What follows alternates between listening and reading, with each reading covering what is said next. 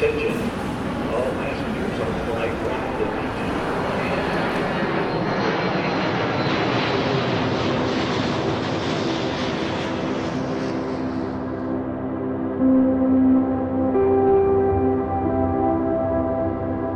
Bonjour à tous et bienvenue sur Ambient Travelers, le podcast qui parle d'ambiance et de voyage. Je suis Alexandre et je suis bien sûr accompagné de Gaëtan. Salut Gaëtan. Salut Alex, bonjour tout le monde. On est ravis de vous retrouver pour ce onzième épisode de Boarding Pass. Gaëtan, rappelle-nous de quoi parle ce podcast. Eh bien Alex, dans ce podcast, plus précisément dans Boarding Pass, nous partons à la découverte de deux artistes ambiantes et plus précisément d'un de leurs titres qui nous a marqué et qu'on voulait vous partager. Et avant de partir à la découverte de nos deux artistes du jour, nous souhaitions revenir sur ces dernières semaines et partager avec vous des petites choses qui nous ont plu, des actualités plus personnelles ou encore des bons plans que nos éditeurs nous font découvrir. Alors, vous le savez peut-être pas, mais Gaëtan et moi, nous sommes musiciens, on en avait parlé peut-être dans les premiers épisodes de Boarding Pass. On a un projet musical qui évolue dans l'ambiance sous le nom de Belle Brume. Et on voulait, à ce propos, faire un petit saut dans le passé à la date du 7 mai dernier. Alors pourquoi cette date, Gaëtan? Eh bien tout simplement parce que nous, a- nous avons sorti à ce moment-là notre nouveau single euh, sous le nom de Birth et qui est disponible d'ailleurs un peu partout, que ce soit sur Bandcamp ou sur Spotify et, et les autres plateformes bien sûr de streaming. Je vais vous mettre le lien dans les notes de l'émission, vous pourrez bien sûr directement l'écouter. Donc l'idée, euh, c'est de vous parler un petit peu de ce morceau. Pour résumer un peu d'ailleurs la, la genèse de ce morceau, quand j'ai commencé à composer le piano, euh, de base je suis parti sur une idée de, naissance, d'où le nom Birth en fait. Donc ce, titre c'est vraiment l'image d'un d'un tout petit bébé, tu vois, un petit bébé qui ouvrirait les yeux pour la première fois avec ce, flou et cette grande lumière aveuglante. C'est une montée progressive euh, de la lumière qu'on peut percevoir dans ce morceau. Bref, on avait, on avait tous les deux une, une vision au départ en espérant que, bah, forcément que cette, cette vision parle un peu aux personnes qui ont écouté le titre ou qui vont l'écouter. Voilà. Tout à fait. Eh Ben, on va vous laisser le découvrir euh, après l'épisode, par contre. Là, vous nous lâchez pas, hein. On- vous allez au bout de cette, ce onzième épisode. Et on espère bien sûr que vous allez l'aimer autant que nous. N'hésitez pas à cliquer sur le lien que je vous mettrai dans les notes de l'émission. Vous pouvez maintenant détacher vos ceintures et profiter du vol en notre compagnie. Alors pour le premier extrait de cet épisode, moi j'ai choisi de vous parler d'Anna Roxane, une artiste américaine basée à New York et qui a sorti son premier album l'année dernière, Because of a Flower. Alors cette artiste, pendant l'enfance, elle est bercée à la fois par les disques de Céline Dion que ceux de Whitney Houston, oui, bah oui, et aussi par les tout chants... petit peu peu loin de, de l'ambiance. Ah ouais, c'est Mais, mais c'est ça qui est, c'est ça qui est fun, c'est ça qui est fun. Et euh, à part ces deux artistes, également par les chants religieux de son école catholique. Donc la spiritualité a une place très importante dans sa vie, vous le verrez un peu plus tard. Elle se fait connaître en tant que DJ, musicienne, grâce à ses playlists de qualité qu'elle diffuse sur la web radio londonienne NTS et commence à tâter des machines au même moment. Elle sortira d'ailleurs quelques EP qui comprennent, qui, dont un pardon, qui comprend euh, une reprise d'un tube disco repris par Whitney Houston à l'époque, toujours elle, décidément, cet artiste la suit. C'est le label Cranky qui lui offre l'opportunité de sortir son premier album, un label dont on a déjà parlé sur un autre épisode, je sais plus lequel, mais on en a déjà parlé. Euh, Pioulard, il me semble. C'était Pioula, ouais. Ouais. Voilà, exactement, qui avait sorti sur Cranky également.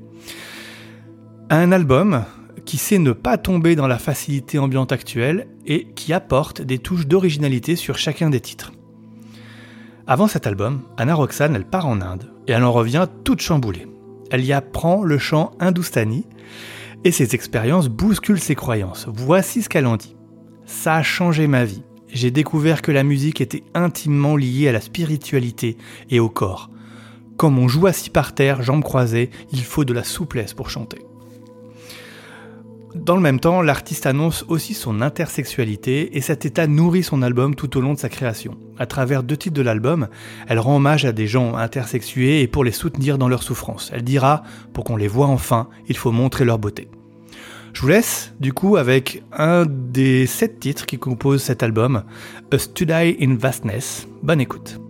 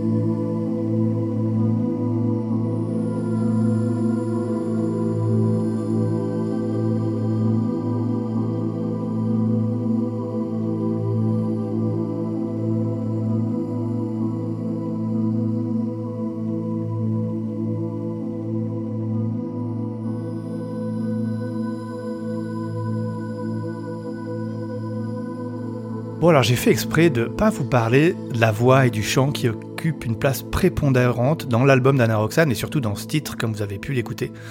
On a ici l'impression d'avoir un titre 100% a cappella. Moi je pense qu'il y a quand même certaines lignes qui sont certainement faites par des instruments, mais on a une frontière très très floue. Je crois que d'ailleurs c'est en cela qu'elle a réussi à se différencier des autres artistes en incluant dans quasiment tous les titres de l'album sa voix, que ce soit chanté ou parlé. D'ailleurs, elle inclut des extraits de films français. Ok, c'est original ça. C'est très original, effectivement. Pour ma part, moi je trouve qu'elle arrive à mélanger l'ambiance avec sa voix vaporeuse et on se détend complètement à l'entendre chanter ces mélodies qu'on devine un peu pleines de mysticisme. L'ensemble est, est, parfaitement maîtrisé pour moi et je vous invite vraiment à écouter cet album de 7 titres car alors tout n'est pas comme celui que vous venez d'entendre, hein. il y a des titres avec de la guitare, il y en a avec des claviers, mais le seul fil conducteur réellement autour de ces deux titres, c'est la voix, c'est sa voix. Bon alors, et toi Gaëtan, qu'est-ce que t'en dis? Bah moi j'ai envie de te dire déjà quelle voix, hein. franchement c'est ah ouais. doux, c'est super calme, moi, moi j'adore. Euh, on, franchement on croirait entendre un peu des sons de, de doudouk, tu sais cette, euh, cette fameuse flûte arménienne, euh, euh on peut l'entendre pour ceux qui, qui connaissent pas vraiment l'instrument, euh, dans certaines BO de grosses productions hollywoodiennes style Gladiator par Hans Zimmer. Ok. Donc cette voix derrière, enfin c'est vraiment le, le, plus la voix dans le fond qui, a cette sonorité de doudouk. Et moi franchement j'adore, c'est hypnotisant, on, se laisse emporter. Et, franchement t'as raison en disant qu'on dirait un titre a cappella. Euh, je pense que si on consultait franchement un, groupe de personnes au hasard, je pense que la plupart diraient euh, bah, que c'est que de la voix. Bon effectivement comme tu disais aussi, on a, on entend quand même peut-être une petite nappe principale dans le fond euh, qui va tromper personne, par contre, mais voilà, il, il, elle insiste vraiment sur la voix et franchement, on pourrait se laisser prendre assez facilement. Ouais, ouais, tout à fait. Ouais. Et puis t'as raison, c'est vraiment hypnotisant. Euh, c'est ce terme-là que j'aurais dû utiliser, mais tu l'as parfaitement décrit. Euh, c'est ça. C'est, on dirait un peu des chants, comme je disais, mystiques, un peu religion, et c'est hypnotisant. On se laisse porter par ça. Oui, Donc, voilà. il, y a, son histoire aussi hein, qui parle Bien sûr. Hein, de ce que tu as pu nous, nous, expliquer juste avant, justement sur son, son périple, euh, ses différents voyages. Ouais, il y a une grosse inspiration par rapport à tout ça. Et, tout à fait. Et en ça, euh, franchement, c'est. Elle, est bien, elle est bien arrivée à le retranscrire dans sa musique, en tout cas, je pense. Ouais, ouais, ouais, ouais. On, est, on sent l'inspiration. Mmh. Et c'est vrai qu'on parle régulièrement d'artistes qui ont leur propre patte. Et là, franchement, je pense que elle, elle a trouvé son truc. Faut pas qu'elle le lâche. Hein. Ah, c'est clair, c'est clair. Donc pour ce deuxième extrait, j'ai décidé de partir sur un musicien et un artiste visuel basé à Berlin, originaire de Glasgow en Écosse, et qui a pour pseudonyme Belorussia.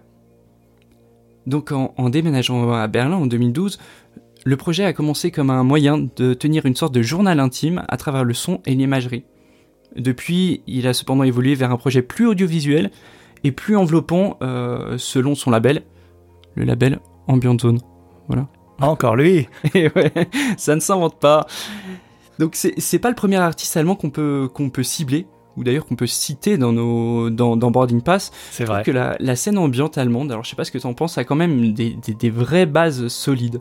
Euh, c'est qu'on a évoqué pas mal d'artistes euh, allemands, bah, Nils Fram notamment, par exemple. Martin, Martin Sturzer également, c'est un épisode 100% allemand, ouais ouais. D'ailleurs, on pourrait peut-être renommer l'émission Boarding Pass en Board 4, Oula, d'accord. J'ai fait un peu mes recherches.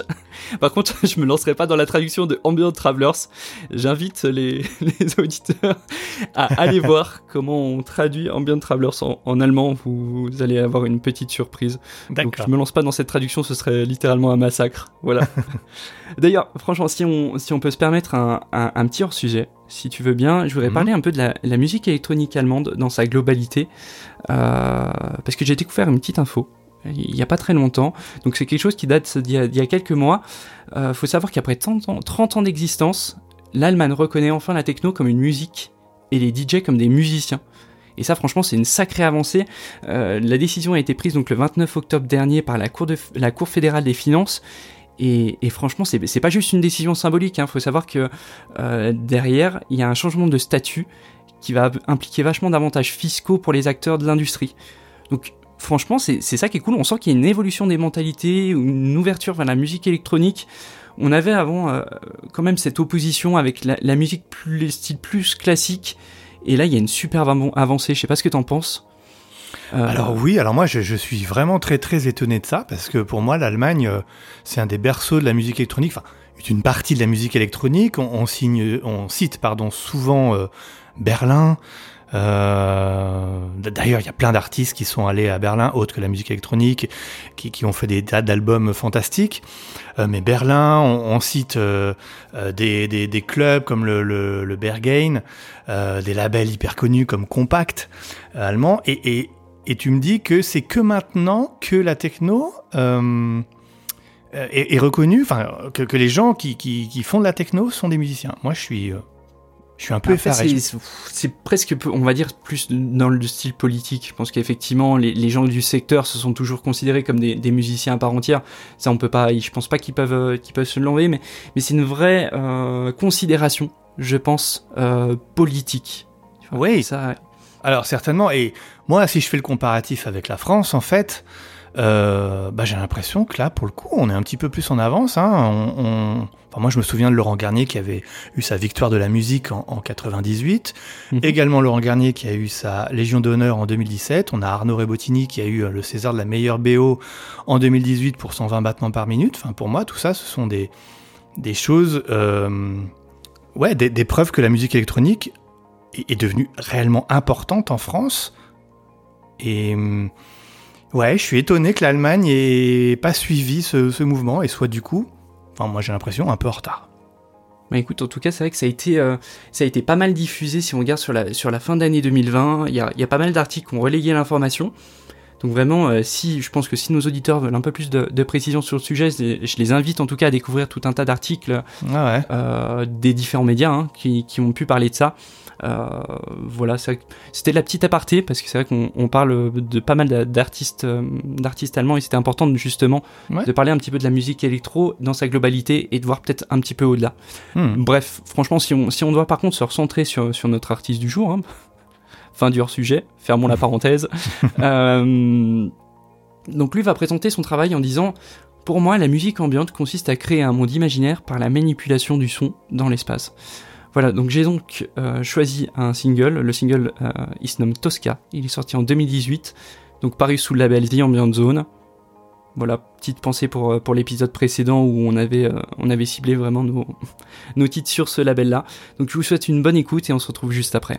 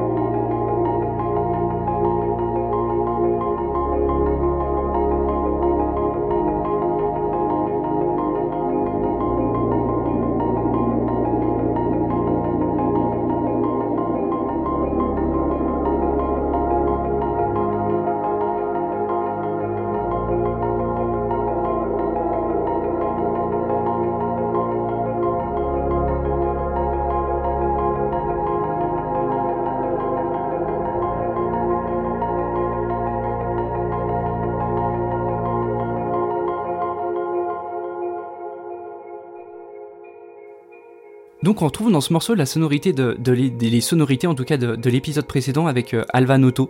Ce côté un peu dark ambiante. Moi j'aime beaucoup les, sonorités qu'il qui va utiliser. D'ailleurs j'adore le fait de jouer sur le pitch, sur certaines notes, euh, cer- certaines nappes, pardon, euh, pitcher, modifier le ton pour, euh, pour les gens qui n'ont pas trop l'habitude.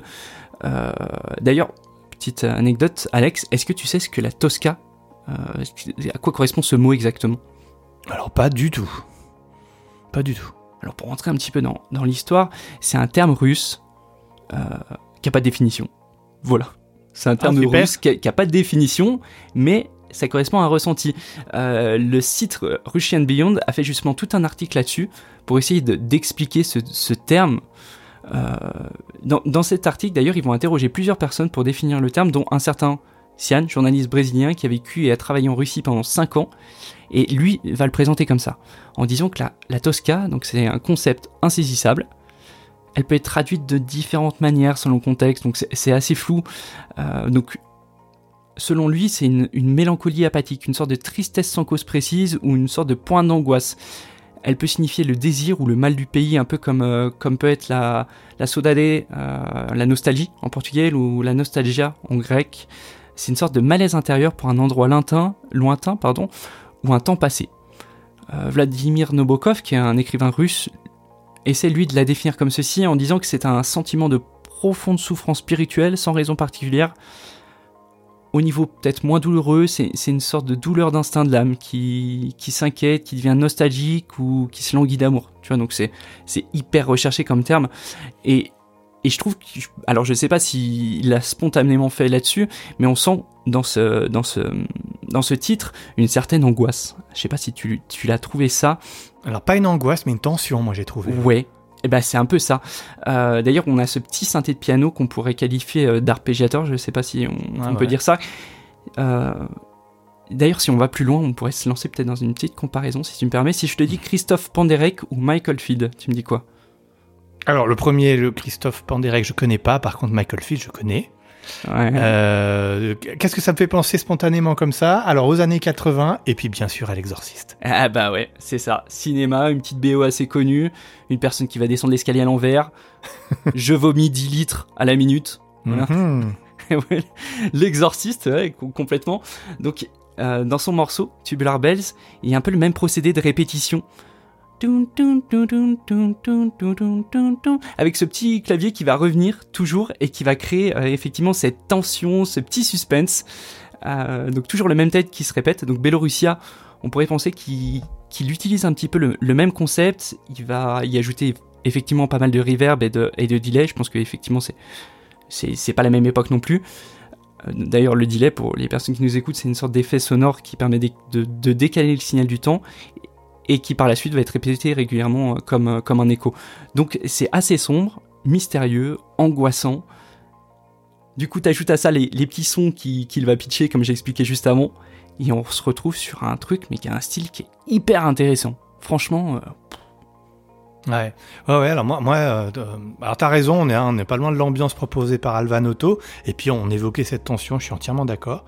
Moi, je voulais déjà te dire que je trouve la pochette super belle du single. mm, mm, mm. Franchement, euh, d'ailleurs, elle est peut-être un poil en décalage avec cette tension qu'on peut ressentir sur le morceau, parce que je la trouve ouais, Elle pas, est- si, pas si sombre que ça. Mais non, elle est hyper lumineuse cette Mais oui. pochette, hein. Voilà. Donc c'est, mais c'est bien, c'est bien. Ça fait, une, sorte d'opposition. euh, je trouve ça intéressant. Euh, donc une belle pochette, bah moi, en tout cas, ça aide à apprécier un morceau. Ça me met dans de bonnes conditions. Alors moi, le titre en lui-même, bah écoute, euh, ouais, t'as dit beaucoup de choses. Moi, j'ai beaucoup aimé ce petit arpégiateur de piano, cette montée de pad qui rajoute des couches. C'est extrêmement plaisant. Et puis, bah ouais, c'est peut-être un petit peu minimaliste en fin de compte, mais ça reste vraiment excellent à écouter. Ils sont- vraiment très forts chez The Ambient Zone. Hein. Ouais, effectivement, je pense qu'ils ils savent faire les bons choix surtout. Ah oui, ça Voilà. c'est clair. eh ben écoutez, j'espère que euh, vous avez fait de belles découvertes encore sur ce onzième épisode. Euh, c'est déjà la fin euh, de cet épisode malheureusement, mais ne nous lâchez pas. Vous pouvez bien sûr continuer à nous suivre. Où ça, Gaëtan? Et ben écoute, sur les plateformes de podcast habituelles, l'Apple Podcast, Spotify, Google Voilà. Podcast, Google Deezer. Podcast, Deezer. On est aussi sur tous les réseaux habituels. hein. Oui, bien sûr. Twitter. Alors, euh, Facebook, oui, un peu. C'est c'est pas notre réseau de prédilection. Si vous voulez vraiment nous suivre sur les réseaux sociaux, euh, suivez-nous sur Instagram et Twitter. C'est là où on est le plus présent. C'est vrai que c'est là où on a accès le plus en tout cas. ouais. Exactement, ouais, c'est là où on s'éclate le plus. Un petit peu YouTube où on poste quelques vidéos, notamment les vidéos, euh, les pardon, les chansons, les titres qu'on vous fait découvrir dans les boarding pass. Vous les retrouvez sur euh, YouTube. Voilà.